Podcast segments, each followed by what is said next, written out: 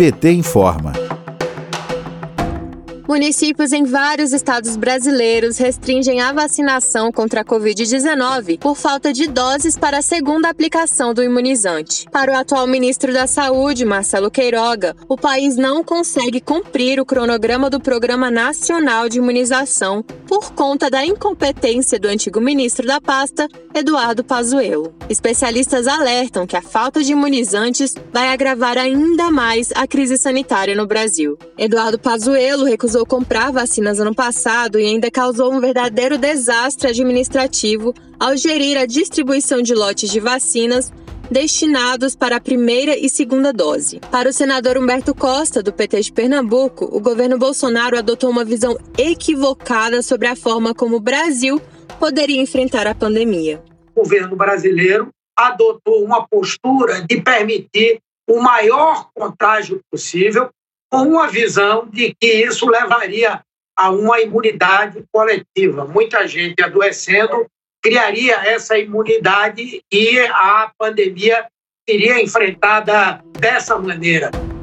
No dia 20 de fevereiro, o general Pazuello disse que, abre aspas, 4,7 milhões de doses previstas para o fim do mês deveriam ser utilizadas como primeira dose, mesmo sem garantias de que haveria imunizantes para cobertura vacinal. Fecha aspas. Só que cinco dias depois, Pazuello foi desautorizado pelo Programa Nacional de Imunização. A recomendação passou a ser que uma parte das vacinas deveria ser reservada para a segunda dose dos vacinados. Naquele mês, o Ministério da Saúde foi obrigado a reconhecer sua falta de articulação ao admitir que não havia garantia do fluxo de entrega de vacinas. Um mês depois, no dia 21 de março, os municípios foram surpreendidos pelo Ministério da Saúde, que voltou a liberar o uso integral como primeira dose de todas as vacinas distribuídas. A autorização foi dada pela Secretaria de Vigilância em Saúde. A imprensa noticiou que a medida foi um pedido de Pazuello e que a pasta considerou as entregas semanais de doses do Instituto Butantan e da Fiocruz. Nesta segunda, 26 de abril, o ministro Marcelo Queiroga admitiu que há dificuldade na distribuição de doses da Coronavac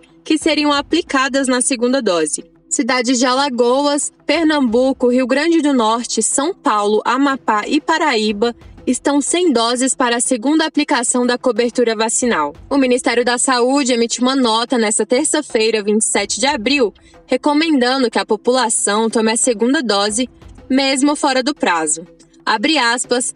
Essa é uma orientação do Ministério da Saúde que reforça a importância de se completar o esquema vacinal para assegurar a proteção adequada contra a doença. Fecha aspas. O deputado Helder Salomão, do PT do Espírito Santo, falou sobre a falta de imunizantes para a segunda dose. O Brasil se recusou 11 vezes a adquirir vacinas antecipadamente no ano de 2020.